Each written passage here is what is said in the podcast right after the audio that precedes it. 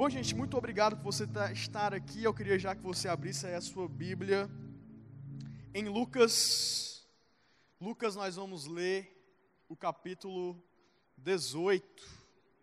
Lucas, no capítulo 18. Se você não está com a sua Bíblia, você pode acompanhar com a gente no telão. Mas Jesus, ele conta uma parábola aqui. É sobre essa parábola que a gente vai conversar hoje à noite. É sobre essa parábola que a gente vai tentar tirar aqui princípios de Deus para as nossas vidas. Vamos lá.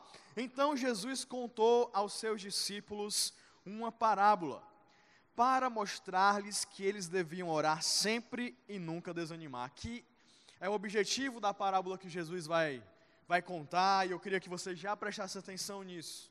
Jesus estava contando essa parábola para que eles pudessem, aqueles discípulos, e nós hoje também, orar sempre e nunca desanimar. Ele disse: Em certa cidade havia um juiz que não temia a Deus, nem se importava com os homens. E havia naquela cidade uma viúva que se dirigia continuamente a ele, suplicando-lhe: Faze-me justiça contra o meu adversário. Ou seja, ela ia diretamente nele, continuamente nele, pedindo justiça contra o adversário que ela tinha. Por algum tempo, ele se recusou, mas finalmente disse a si mesmo: Embora eu não tema a Deus e nem me importe com os homens, essa viúva está me aborrecendo, vou fazer-lhe justiça para que ela não venha mais me importunar. Ou seja, Jesus nos conta aqui uma história, uma história de dois personagens. Uma viúva que tinha uma causa contra alguém, uma viúva que tinha um adversário, e um juiz que estava com aquela causa daquela viúva nas mãos e que poderia definir o destino dessa viúva. Bom, o título da mensagem hoje que eu quero conversar com você é Ele se importa. Ou seja, Deus se importa com você. E eu amo essa parábola porque Jesus nos mostra aqui exatamente isso, que o nosso Deus, ele se importa com a gente, que o nosso Deus se importa com a minha e com a sua vida. Mas aí a gente pode pensar, poxa, Felipe, mas isso do nosso Deus se importar comigo, do nosso Deus se importar com a nossa vida, eu já sabia. Qual é a novidade que você quer me trazer hoje aqui? Eu quero te voltar com essa pergunta, sabe? Será que de fato a gente vive como se Deus se importasse com a gente? Será que de fato, quando a gente olha para a nossa vida de oração, a gente vive como se Deus se importasse com a gente? Será que de fato, quando a gente olha para a nossa vida, para a nossa trajetória, a gente vive como se Deus de verdade se importasse com a gente, ou nós estamos como os discípulos, que estavam precisando ouvir essa história, para que entendessem sobre a vida de oração deles, para que entendessem sobre uma vida com ânimo e não uma vida desanimada. Ou seja, se Jesus olhasse para a gente hoje, será que ele pararia e contaria essa história? Bom, eu creio que sim, porque eu não sei como é que está a sua vida de oração. Mas eu sempre preciso orar mais. Não sei como está a sua vida em relação ao ânimo mas eu preciso do ânimo de Jesus, saber que Deus assim ele se importa comigo para eu poder seguir a minha vida. Será que a gente ora e se a gente está animado ou a gente está como esses discípulos, precisando desse ânimo de Jesus? Como seria a nossa vida de oração se a gente soubesse que de fato o nosso Deus ele se importa. Que de fato o nosso Deus, ele nos ouve, que de fato o nosso Deus, ele está com os ouvidos atentos para nos ouvir diante da nossa adversidade. Como será, como seria a nossa vida se a gente de verdade vivesse isso? Acontece que muitos de nós a gente acredita, né? E nesses muitos de nós eu me incluo. A gente acredita ou a gente passa um período da nossa vida acreditando que para a gente ter uma intervenção de Deus na nossa vida, a gente precisa agir como essa viúva aqui. Que para a gente ter a mão de Deus na nossa vida, para a gente ter o toque de Deus na nossa vida, a gente precisa, sabe, chamar a atenção de Deus de algum jeito, para que haja, um toque de Deus. Primeiro a gente precisa fazer com que esse Deus, ele pare tudo e ele nos ouça. A gente acha que a gente precisa, sei lá, plantar bananeira, fazer um, uma oração de joelho, deitado, e passar anos assim, pedindo e pedindo, pedindo, para que o nosso Deus, enfim, ele possa ouvir uma oração nossa, ou ele possa tirar da sua mão fechada uma bênção para a gente. No fundo, Jesus olhou para aqueles discípulos e viu assim: olha, vocês não acreditam que de fato Deus se importa com vocês. E talvez hoje, se ele parasse e olhasse para a gente, a gente estaria na mesma situação. Jesus olhar para a gente e falar assim: vocês precisam de verdade entender que Deus, Ele se importa com cada um de nós. Acontece que a gente crê que o nosso Deus, Ele é como esse juiz, que Ele é relutante em nos ouvir, que a gente precisa fazer, sabe, marcar horário, que a gente precisa ter, pisar em ovos, que a gente precisa, sabe, fazer alguma coisa para que Ele simplesmente possa nos receber, para que Ele possa ouvir a nossa voz, quando na realidade o nosso Deus, Ele nos ama e Ele se importa com cada um de nós. Talvez a gente tenha passado a nossa vida toda, você tenha passado a sua vida toda sendo ensinado que o nosso Deus é exatamente como esse juiz, que vivia a vida dele, que conduzia a vida dele, que não se importava com aquela viúva e que um dia depois dela insistir muito, ele falou assim: Ah, finalmente eu vou te fazer justiça. Eu quero quebrar esse pensamento hoje, na sua vida e na minha vida, para que a gente possa viver de fato como quem sabe, não só como quem sabe, mas como quem crê e tem de verdade na sua trajetória o entendimento de que Deus, Ele se importa com a gente. Como é que nós vamos fazer isso? Nós vamos aprofundar aqui nesses personagens dessa história, vamos ver cada um deles e a gente vai tirar princípios de cada um dos personagens, ou seja, da viúva e desse juiz. Eu quero começar com a viúva. O primeiro ponto de hoje é a viúva desesperada. Hoje em dia nós temos algumas viúvas na nossa sociedade que são pessoas que tinham casamentos com milionários e que hoje na sociedade elas têm muito prestígio. Você olha para elas e fala assim: Poxa, essa é uma mãe dessa família milionária, bilionária, trilionária, e elas têm prestígio, elas são pessoas reconhecidas na sociedade, que todo mundo conhece, que são pessoas assim conhecidas, que têm trânsito social. Mas no tempo de Jesus, para uma viúva, isso era simplesmente impossível. Por quê? Porque no tempo de Jesus, uma mulher não tinha direito à herança. Então, se o marido morresse, por mais que ele fosse muito rico, e não tivesse um homem para herdar, e não tivesse um filho, não tivesse um irmão dele, não tivesse um pai dele, não tivesse, sei lá, alguém para herdar isso, alguém do sexo masculino, essa mulher simplesmente não teria nada. E você olha assim: ah, mas iam deixar alguma coisa com ela, porque você nunca viu uma briga de família depois que alguém morreu. Se você visse como eu vejo quase todo dia, você ia saber que depois que a pessoa falece, a família se transforma. Misericórdia, diga misericórdia acontece. E aí o que eu quero dizer com isso é essa mulher, ela não tinha prestígio nenhum, ela não tinha herança nenhuma, ela não tinha ninguém que fosse por ela. Se ela não tivesse uma pessoa do sexo masculino na família para cuidar dela, ou se ela não entrasse em uma comunidade que falava assim, oh, vamos cuidar de você, ela estava à margem da sociedade. É por isso que a Bíblia tantas vezes fala e cuide de órfão, cuide da viúva, cuide do necessitado, porque as viúvas eram essas pessoas que estavam à margem, que precisavam ser cuidadas. E essa viúva da história de Jesus, ela não estava simplesmente com esse problema de ser viúva, que já era um grande problema, mas ela tinha ainda, além desse, um adversário.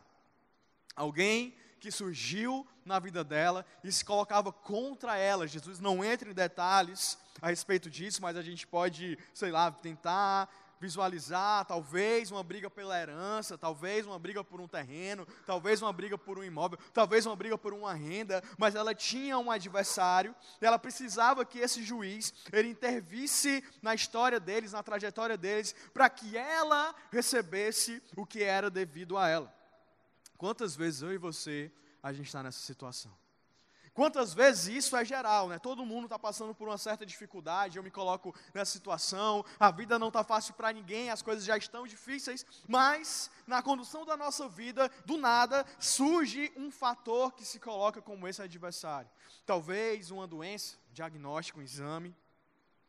Talvez alguém de verdade se levanta na sua vida contra você sem causa alguma e começa a falar coisas, começa uma perseguição, começa a, sabe, tentar mexer com você no seu trabalho, na sua família. Talvez, quem sabe, um problema na família que você não causou e aí as coisas já não estavam tão fáceis. Aí surge esse problema no seu casamento, com o seu pai, com a sua mãe e você tem simplesmente que resolver. Ou seja, quantas vezes nós estamos na situação dessa viúva?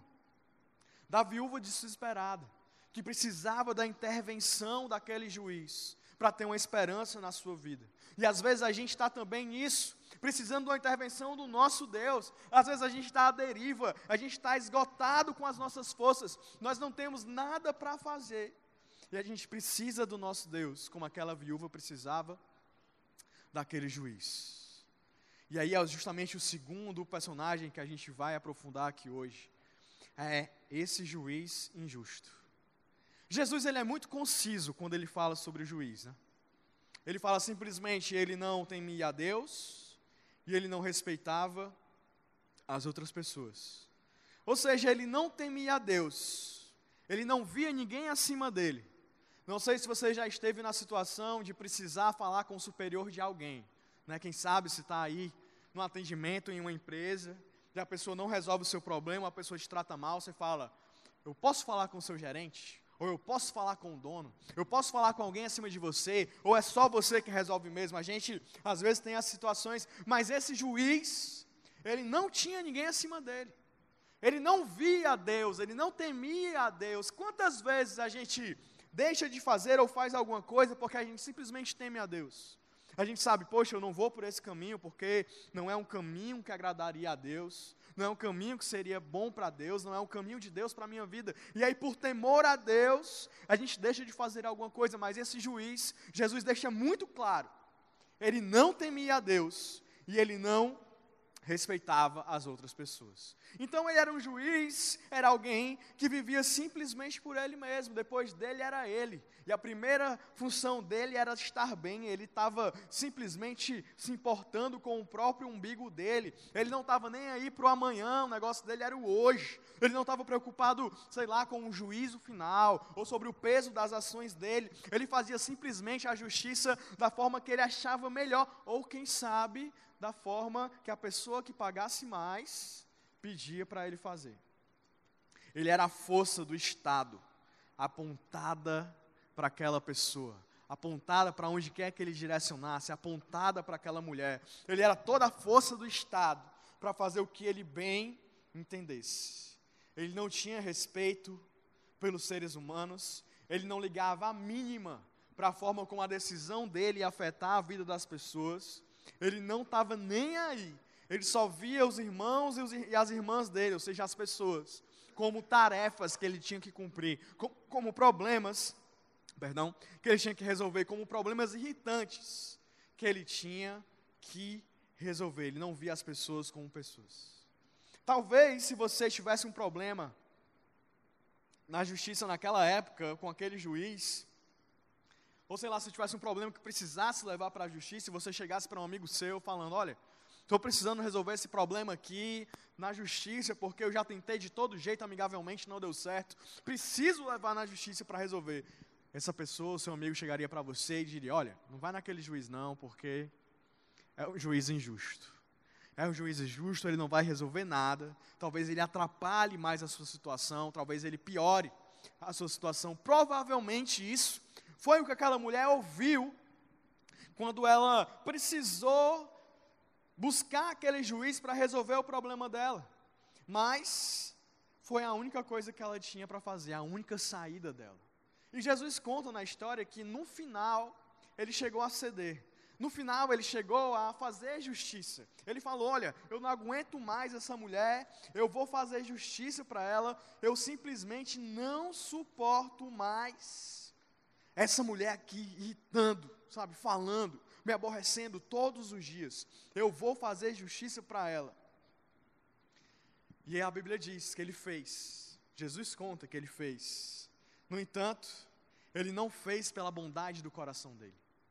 O juiz ele não fez a justiça para aquela mulher porque ele acreditava que era a coisa certa a ser feita. Ele não fez a justiça para aquela mulher porque ele acreditava que ela de fato tinha o ganho daquela causa. Ele não fez a justiça para ela porque ele teve pena dela, porque ele era bom, não. Ele fez porque ela insistia e ela aborrecia todos os dias e ele não aguentava mais. Ele falou: Eu quero me livrar dessa mulher. E ele foi lá e resolveu, foi lá e fez justiça para ela. Nosso problema é que, diante dessa história, a gente tem um grande mal entendido. A gente crê que nós somos essa viúva, que nós seres humanos somos essa viúva, pessoas que estão impotentes, sem prestígio, incapazes de resolver os seus próprios problemas, problemas e de sentir, a gente sente esse fardo de pessoas que não têm a quem recorrer. Nós cremos que nós somos essas, esses pedintes que ficam lá com o pires, pedindo para esse juiz, e a gente coloca o nosso Deus na figura desse juiz. Alguém que não estaria interessado 0%, 1% para resolver os nossos problemas. Afinal, o nosso Deus, ele tem o universo inteiro para cuidar. Afinal, o nosso Deus, ele tem os anjos para reinar. Afinal, o nosso Deus tem que manter a harmonia em tudo. Ele tem o céu para cuidar, tem muita gente. É o nosso Deus, é só coisa importante, porque isso aqui, meu, isso aqui, esse meu adversário, esse meu problema, não, não tem, não tem jeito, eu posso pedir, pedir, pedir, mas ele não vai fazer. A gente às vezes crê e se coloca nessas posições da gente essa viúva à margem de qualquer justiça e de Deus o juiz inalcançável. Mas aí quem sabe, né, se a gente estiver muito desesperado, a gente pode fazer como essa viúva. Recorrer para ele, pedir para ele, se ajoelhar, se jogar, sabe, chamar a atenção desse Deus. Aí pedir para os nossos amigos pedirem para ele também. E aí, quem sabe, mais cedo ou mais tarde, nosso Deus, ele vai se vencer pelo cansaço e aí ele vai conceder aquilo que a gente estava pedindo.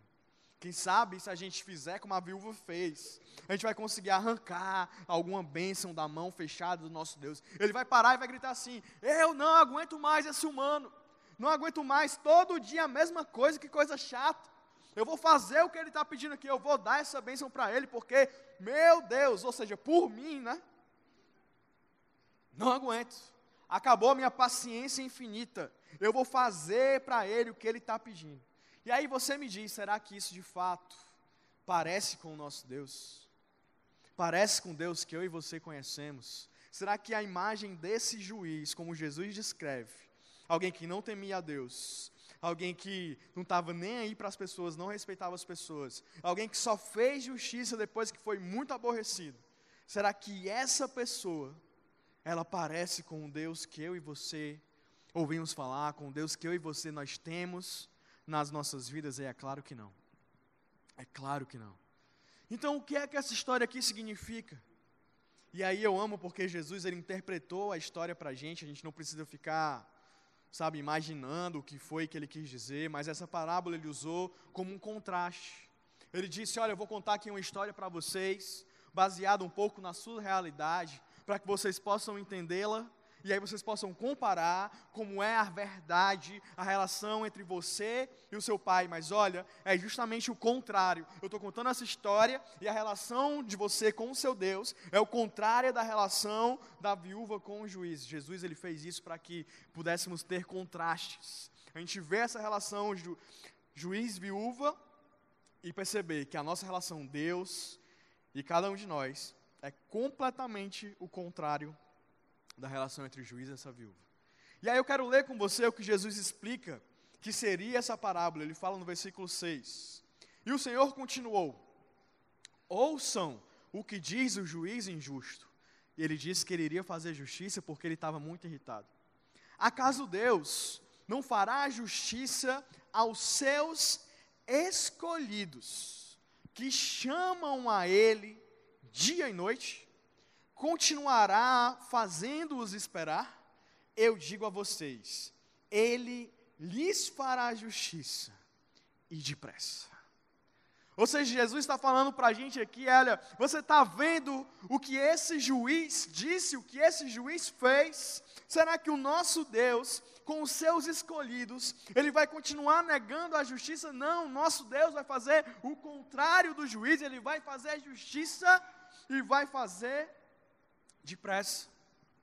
E aqui é que eu quero entrar nos outros dois personagens da história que tem aqui, que Jesus nos conta, que é você, primeiro deles, terceiro ponto de hoje. Você, o contrário da viúva. Ei, você não é como a viúva. Eu não sou como essa viúva. Na verdade, nós somos o contrário dessa viúva. Essa mulher era uma mulher à margem. Essa mulher era uma mulher abandonada. Essa mulher era uma mulher esquecida. Ela não tinha qualquer relacionamento com esse juiz. Na verdade, quando o juiz olhava para ela, ele via uma mulher estranha. Ele via, ele via uma mulher que, se ele nunca falasse com ela, que se ele nunca desse, sabe, a justiça na causa dela, ninguém nunca ia reclamar, porque essa mulher ela não tinha ninguém. Para ele, ela era simplesmente uma pessoa que insistia, uma pessoa que aborrecia, uma tarefa para cumprir, alguém distante, mas eu e você, em relação ao nosso Deus, nós fazemos parte da família de Deus. Em relação ao nosso Deus, nós não somos distantes, mas nós somos escolhidos. Nós não somos distantes, mas nós somos crianças adotadas pelo nosso Deus. Não sei se você já teve a oportunidade, né, de conversar com um juiz, mas quando a gente vai conversar com o um juiz, a gente vai meio pisando em ovos, né? A gente leva a causa lá para ele, ele já sabe o que a gente está querendo, já sabe o que a outra pessoa está dizendo, ele já tem ali os elementos para ele julgar a causa. E a gente vai, olha, juiz, é porque eu quero conversar com o senhor. O senhor não, né? Vossa Excelência. Quero conversar com Vossa Excelência, porque, sabe, Vossa Excelência, tem aqui um problema e eu preciso resolver. E a gente vai assim, cheio de dedos, porque se a gente falar alguma coisa errada, ele pode se irritar. Se a gente falar alguma coisa que não deve, ele pode julgar o contrário. A gente precisa marcar a hora para conversar com ele, precisa colocar um terno, uma gravata, sabe, tá todo arrumado para chegar lá e conversar com ele naquele tempo que a gente tem. Talvez entre um compromisso e outro, uma audiência e outra, uma sentença e outra. A gente chega e fala lá com ele e ele fica todo, sabe, na pompa dele naquela mesa. Com o nosso Deus não é assim. Com o nosso Deus você não precisa de protocolo. Com o nosso Deus você não precisa marcar um horário. Você precisa simplesmente parar e falar assim: Oi, Pai. Meu Pai. Como Jesus ensina, Pai nosso. Talvez você não tenha a mesma sorte que eu, mas eu tenho um pai assim maravilhoso. Meu pai, se eu pegar meu telefone e ligar para ele, e ele tiver com o telefone dele, ele atende. Às vezes não acontece, porque meu sobrinho que mora lá com ele, cinco anos, pega o telefone e leva para longe. Mas quando meu pai está com o telefone, ele atende, seja aonde quer que ele esteja, seja qual for o horário. Ele pode estar numa reunião. Quantas vezes eu já liguei, meu pai atendeu, e eu comecei, comecei a conversar com ele, eu comecei a ouvir umas vozes. Eu, pai, onde é que o senhor está? Não, estou aqui numa reunião e tal. O pai, pois então, depois a gente conversa, né? Pai, então, poxa, agora não, nós está trabalhando, o senhor está ocupado, mas ele sempre atende. Por quê? Porque ele se importa. Porque tem máxima prioridade. Porque quem sabe, só ele pode me ajudar em alguma dificuldade que eu esteja passando na minha vida naquele momento, se ele não me atender. O que vai ser de mim? Eu sou filho dele. Com o nosso Deus é exatamente a mesma coisa. O nosso Deus, ele olha para a gente com prioridade. O nosso Deus, ele para para ouvir a nossa voz. Na verdade, a nossa voz de filho é o som mais doce que Deus pode escutar. O nosso Deus, ele ouve as nossas orações, ele se importa com elas, porque nós somos importantes para o nosso Deus. E aí quero entrar aqui no quarto personagem já da nossa história de hoje, que é exatamente o nosso Deus, o oposto do juiz injusto. O nosso Deus, o oposto do juiz injusto. A gente viu nessa história que o juiz ele era trapaceiro, que o juiz ele era injusto, que o juiz ele era desrespeitoso, ele era negligente, ele deixava para lá o trabalho dele até onde ele podia, empurrando com a barriga, para ele fazer, sabe, o trabalho dele depois. Ele era mais preocupado com as questões pessoais dele do que com as pessoas que iam até ele pedir justiça. Isso, mais uma vez, é o completo oposto do nosso Deus. Acho que você não consegue imaginar, espero que não consiga mesmo. Mas já pensou o nosso Deus vai receber uma oração de um filho dele, receber uma ligação de um filho dele. Ele responder de maneira grosseira, dizendo: Ei, não tenho tempo não. Ei, não tenho tempo não, sabe? Essa oração aí, poxa, que besteira. Um término do namoro, meu Deus, deixa de mimimi, vai resolver o teu problema. Eu não quero saber de problema, não, quero saber da solução, sabe? Eu não estou aqui para resolver, eu tenho o sol aqui para continuar mantendo, eu tenho os planetas para continuarem girando, eu tenho várias pessoas nascendo hoje, sabe? Que eu tenho que dar destinos para elas, eu não estou nem aí para você, não estou nem aí para você. Eu, nosso Deus, jamais diria alguma coisa dessa. Já pensou ele dizer para o seu problema no trabalho, eu não estou nem aí para o teu problema no trabalho, não estou nem aí para a sua família, não. Nosso Deus jamais faria isso. Na verdade, um pai terreno, um pai nessa terra. Sabe, nós somos mesmos corrompidos aí pela queda, nosso coração é pecaminoso, mas até para um pai terreno, um filho chegasse com a causa suplicando algo, é difícil esse pai simplesmente dizer que não está nem aí. Agora você pega o sentimento de um pai por uma criança, um pai na nossa terra, e você multiplica pelo infinito. É exatamente esse sentimento que o nosso Deus tem por nós. É esse sentimento que o nosso Deus tem quando a gente para e começa a pedir alguma coisa para Ele, quando a gente para e começa a conversar com Ele. O nosso Deus, Ele está interessado nas nossas orações, porque Ele se interessa por nós. Na verdade, o nosso Deus está dizendo hoje: Ei, vem até mim, fala comigo, compartilhe as suas emoções. E Ele faz isso porque Ele é capaz de agir. O nosso Deus simplesmente não está interessado em nos ouvir, não. Ele está interessado também em agir por nós. Eu tenho aprendido muito isso, né, meu irmão? Meus dois irmãos têm, têm, os, meus, têm os meus sobrinhos, né, os filhos deles, e eu converso muito com eles e eu vejo a alegria deles quando eles dão presente para os meninos e eles gostam.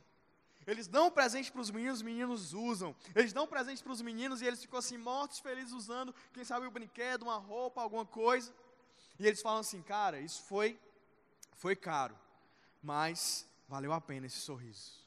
Se eu tivesse mais, eu daria mais, porque eu amo ver o meu filho feliz, porque eu amo ver o meu filho, sabe, recebendo algo. Eu amo ver o meu filho com essa cara de felicidade. A mesma coisa com o nosso Deus.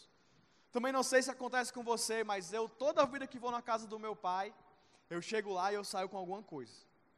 Eu chego lá e ele, olha, toma isso aqui, leva isso aqui, leva não sei o que, lá tem não sei o que, tem, mas leva também, vai. Ou seja, nossos pais, um pai, um bom pai, é um pai generoso, e Jesus sabia disso. E é por isso que ele fala em Mateus no capítulo 7. Eu queria que você abrisse a sua Bíblia aí, Mateus capítulo 7. A gente vai ler a partir do versículo 7. Talvez você saiba decorar essa, essa passagem. Mas Jesus ele fala a respeito da bondade do nosso Deus. E ele diz assim: Peçam e lhes será dado.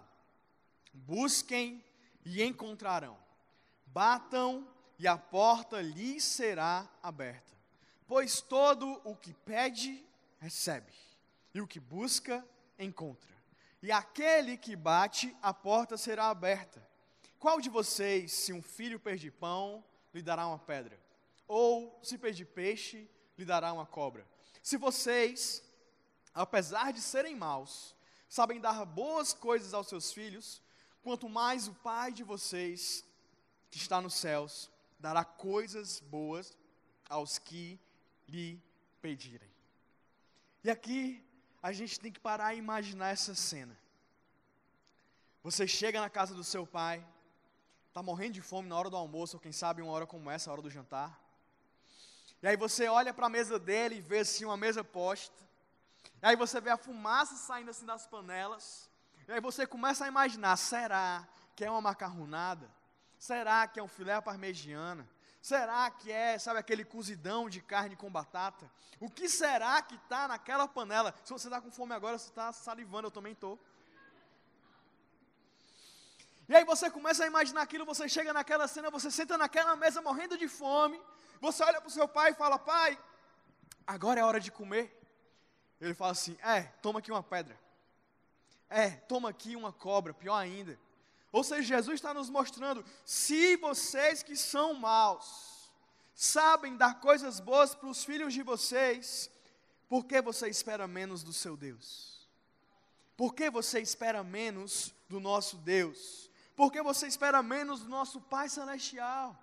Quero te mostrar isso na Bíblia, no Antigo Testamento. Vai lá para o deserto. O povo saiu do Egito, está andando no deserto, está indo para a terra prometida. Eles começam a reclamar de sede. O que é que Deus faz? Fala assim: Moisés, pega a tua vara, bate nessa pedra seca e vai sair água sai água. O povo começa a sentir calor. E aí Deus olha assim, ah, é, com calor, pois espera aí. Vai uma nuvem, fica andando com eles, uma nuvem protegendo o povo do sol. Estamos com fome. Então, toda manhã vai cair o maná do céu para que vocês possam se alimentar. Poxa, estamos enjoados do maná. Beleza, vou mandar cordornas aí para vocês poderem comer. Aparece um monte lá, começam a comer a carne delas.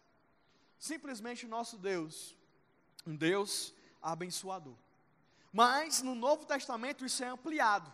Porque no Novo Testamento nós saímos numa posição de escravos, amigos, distantes, alguém que poderia ter talvez um encontro com o nosso Deus, e passamos a ser parte da família. Gálatas 4, versículo 7 diz: Assim você já não é mais escravo, mas filho. E por ser filho, Deus também o tornou herdeiro.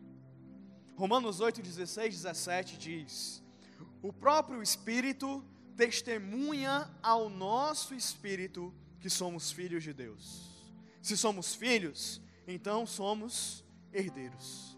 Herdeiros de Deus e co-herdeiros com Cristo.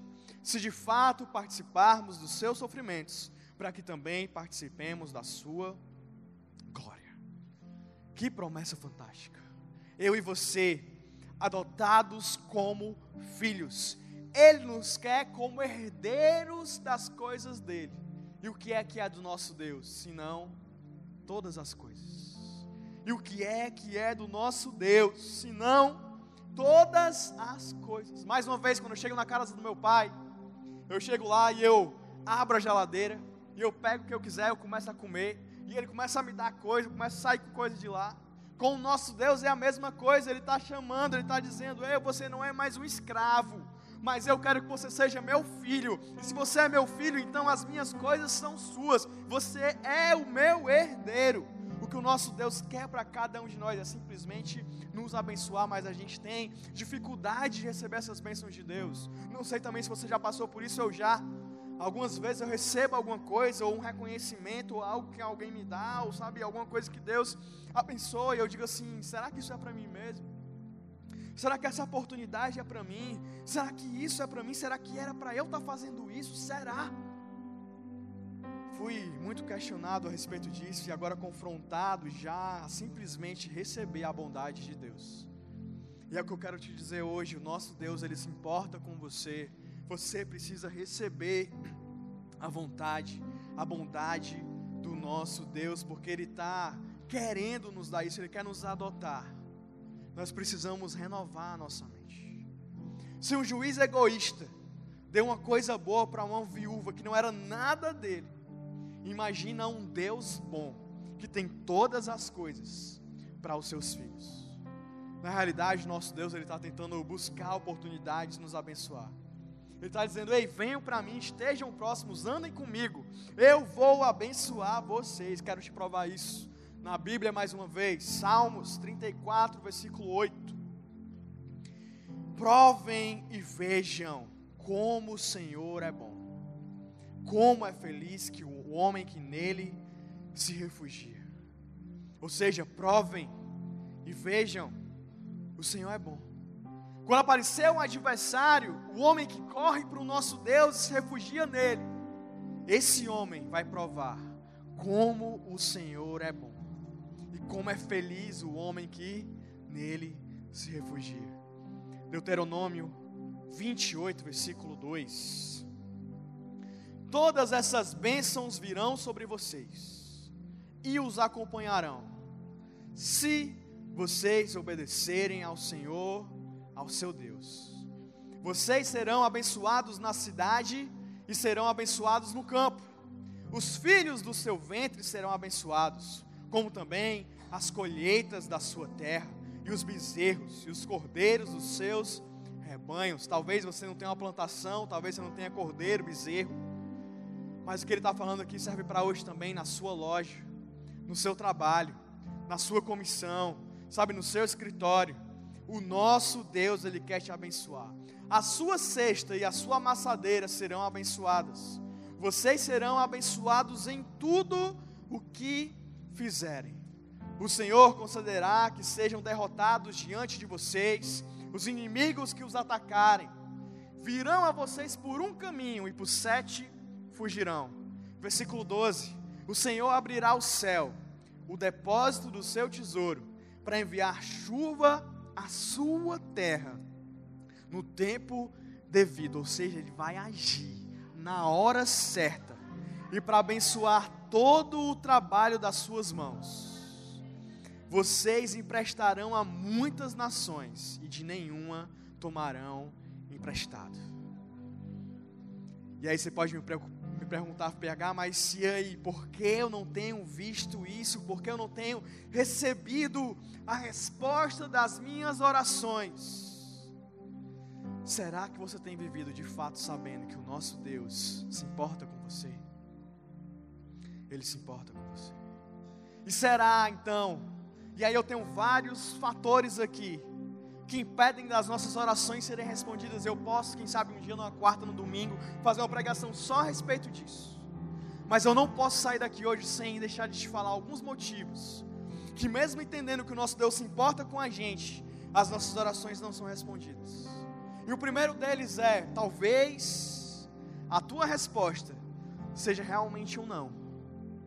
Eu, quando era criança, não sei se você passava do, sofria do mesmo mal, mas eu amava uma tomada. Eu vi uma tomada eu ia correndo, opa. Aí meu pai chegava para mim, ei Felipe, não. Ei Felipe, não, então se eu estou vivo hoje, eu devo a minha vida ao meu pai. Talvez você deva a sua vida hoje aos nãos que Deus te deu. Ou quem sabe, talvez, segundo motivo, seja não é a hora certa. Você tem pedido algo para Deus, está tudo certo com o teu pedido. Deus vai te dar, mas você não está preparado. Não é a hora. Talvez não seja essa pessoa, talvez não seja esse momento, talvez não seja essa hora, talvez não seja esse lugar. O nosso Deus pode dizer para você: ei, agora não, desse jeito, não. Mas talvez também o problema não seja nosso Deus dando resposta negativa, talvez não sejam as circunstâncias, mas o problema esteja em nós. E o primeiro problema que eu vejo que pode estar em nós é nós não estamos orando. Ah, eu estou passando por um problema, um adversário se levantou contra mim. E aí eu já conversei com um pastor, e aí eu já conversei com o Felipe, e aí eu já conversei com o meu líder, já conversei com o meu psiquiatra, com o meu psicólogo, com o meu nutricionista, com o meu médico, com o meu todo mundo. Já postei nas redes sociais, nada resolveu. Você orou? De fato, você orou? Você parou para colocar esse problema diante de Deus? Como é que ele vai responder uma porta? Como é que uma porta que vai se abrir se ela não foi batida? Dois, problemas em nós. Falta de perdão. Mateus capítulo 5, versículo 23, Jesus diz: Portanto, se você estiver apresentando sua oferta diante do altar, e ali se lembrar que o seu irmão tem algo contra você. Não é que você tem algo contra o seu irmão, não. É que o seu irmão tem algo contra você. Deixe a sua oferta ali diante do altar e vá primeiro reconciliar-se com o seu irmão. Depois volte e apresente a sua oferta. E falta de perdão pode pedir você de receber a resposta na sua oração. 3. Egoísmo. Tiago 4:3. Quando pedem, não recebem, pois pedem por motivos errados, para gastar em seus prazeres. E quarto, talvez você não esteja vivendo, de fato, como um filho de Deus. E você precisa de Jesus. Você precisa se tornar um filho verdadeiro de Deus. João capítulo 15, versículo 5, Jesus diz: Eu sou a videira ou seja, eu sou uma árvore. Vocês são os ramos, ou seja, os galhos. Se alguém permanecer em mim e eu nele, esse dará muito fruto, pois sem mim vocês não podem fazer coisa alguma. O que você tem tentado fazer sem Jesus? João capítulo 1, versículo 10. aquele que é a palavra, ele está falando de Jesus, estava no mundo, e o mundo foi feito por intermédio dele, mas o mundo não o reconheceu. Ele veio para o que era seu, mas os seus não o receberam. Contudo, aos que o receberam, aos que creram em seu nome, deu-lhes o direito de se tornarem filhos de Deus, os quais não nasceram por descendência natural, nem pela vontade da carne, nem pela vontade de algum homem, mas nasceram de Deus. Se você precisa de uma intervenção de Deus, se você precisa de uma oração, se você precisa de uma resposta de oração, se você precisa que Deus haja, a primeira coisa que você precisa fazer é dizer: chega da vontade da carne. Chega de viver por essa vontade. Chega de viver pela vontade de algum homem, inclusive a minha mesmo. O que eu quero agora é a vontade de Deus, é a intervenção de Deus. Eu quero receber isso de Deus. Qual é o primeiro passo para isso? É você de fato se tornar filho de Deus. Como você faz isso? É crer em Jesus. Não é crer em um homem, não é, crer, não é crer em um pastor, é parar de tentar fazer com que os seus planos, que são a vontade da carne, que são a vontade de um homem, ah, mas eu pesquisei, ah, mas eu tentei, ah, mas eu planejei. Não, não é isso. Se você quer uma intervenção de Deus, você precisa primeiro nascer de Deus, e aí, quem sabe, Ele pode agir na nossa vida, eu e você. O que nós precisamos primeiro é dizer assim: Ei, de verdade, eu sou filho de Deus.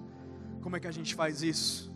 Se entregando para Jesus, dizendo: Jesus, ei, chega de mim mesmo, chega da minha carne, chega da minha vontade. O que eu quero é nascer de Deus, o que eu quero não é mais me espremer para eu dar um fruto, mas é Jesus, eu simplesmente estar em Ti. E aí os frutos começarem a nascer, as respostas começarem a vir na minha vida, e é